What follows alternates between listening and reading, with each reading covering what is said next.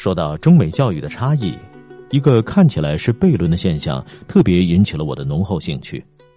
一方面，中国学生普遍被认为基础扎实、勤奋刻苦、学习能力强，特别在数学、统计学等学科领域都是超乎寻常，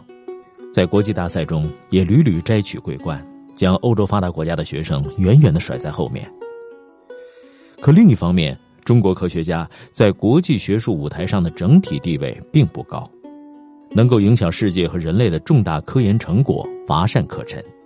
至今也只有一位本土的科学家获得过诺贝尔科学奖。难怪钱学森先生在临终之前会发出最后的拷问：为什么我们的学校总是培养不出杰出的人才？与此类似的另外一个看起来是悖论的现象是：一方面，美国基础教育质量在世界上被公认为竞争力不强，就连美国人自己也承认这一点。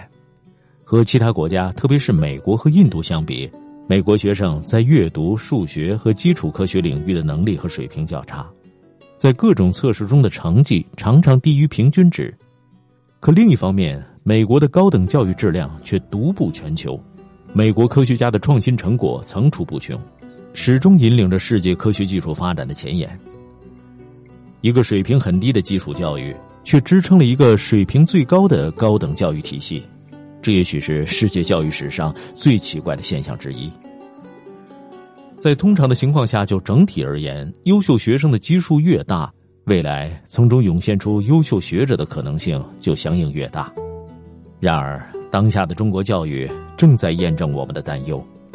优秀的学生和未来优秀的学者之间的相关性似乎并不显著。如果事实果真如此，我们就不禁要问：我们的教育是有效的吗？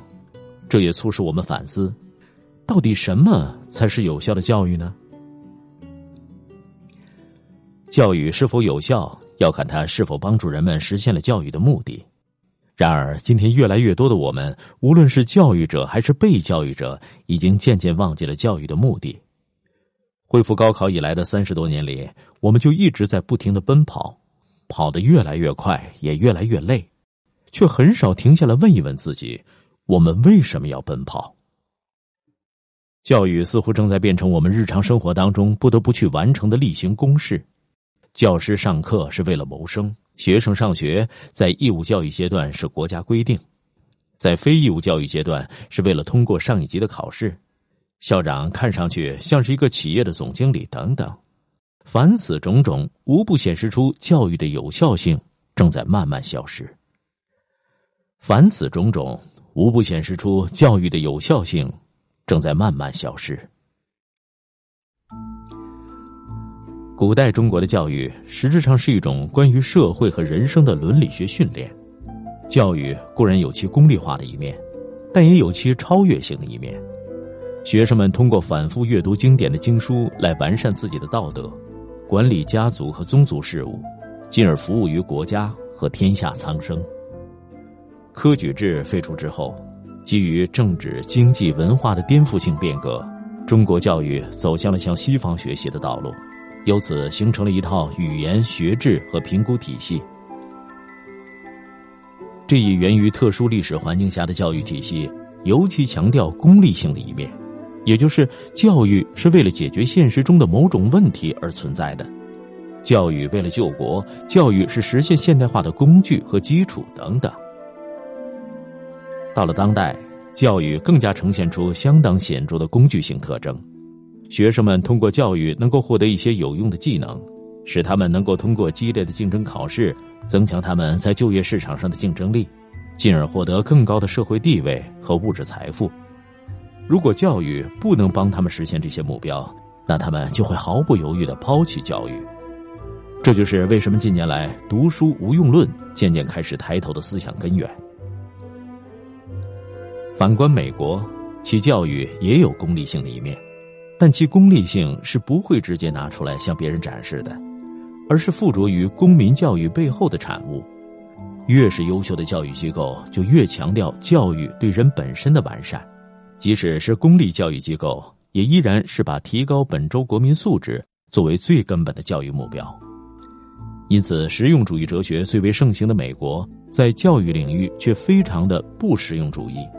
越是优秀的教育机构，教给学生的看起来越是一些无用的东西，比如历史、哲学等等。越是优秀的学生，就越愿意学这些无用之学。实际上，美国学生之所以基础差，和美国中小学的教育方式有直接的关系。美国教育界深受古希腊苏格拉底的产婆术教育思想的影响，强调教育是一个接生的过程，教师就是接生婆。人们之所以接受教育，是为了寻找原我，以不断的完善自身。也就是说，他们认为知识非他人所能传授，主要是学生在思考和实践的过程中逐渐自我领悟的。所以，在美国的课堂里。无论是大学、中学还是小学，教师很少给学生讲解知识点，而是不断提出各种各样的问题，引导学生自己得出结论。学生的阅读、思考和写作的量很大，但很少被要求去背诵什么东西。美国学校教育是一个观察、发现、思考、辩论、体验和领悟的过程。学生在此过程中逐渐掌握了发现问题、提出问题、思考问题、寻找资料、得出结论的技巧和知识。虽然他们学习的内容可能不够深、不够广、也不够难，但只要是学生自己领悟的知识点，不仅终身难以忘记，而且往往能够举一反三。与此相比，中国学校教育深受孔子的“学而时习之”思想的影响。老师把知识点一遍又一遍的教给学生，要求学生通过不断的复习背诵，使之成为终身不忘的记忆。这种教学方式对于传统的人文经典教育是有效的，但对于现代自然科学和社会科学的教育而言，其弊病就显而易见。学生的基础知识普遍比较扎实，但也因此束缚了思想和思维，丧失了培养创新意识的机会。从教育的目的和教学方式出发，中国和美国关于教育有效性的理解可能存在相当大的差异。对于当代中国而言，提高教育有效性的关键在于如何把价值观教育自然而然的融入到教育的全部过程之中。这是一个巨大的挑战，因为统一的高考录取体制对于基础教育的制约和影响。以及社会外部环境的变化，教育的过程正在逐步被异化为应付考试训练的过程。目前，这个过程正在向低龄化阶段发展。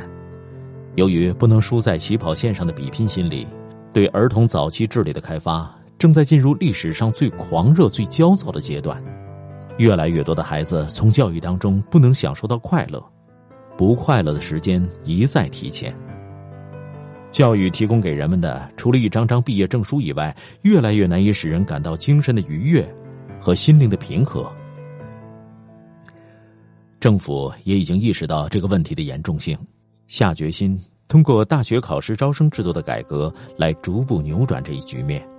然而，当下的社会舆论环境、公众对于教育公平的简单理解和忧虑，以及缺乏信任度的社会文化心理。都进一步强化了教育过程中对选拔进程的负责度与选择结果的公正性的非理性追求，进而加大了改革所面临的阻力，并可能削弱改革的效果。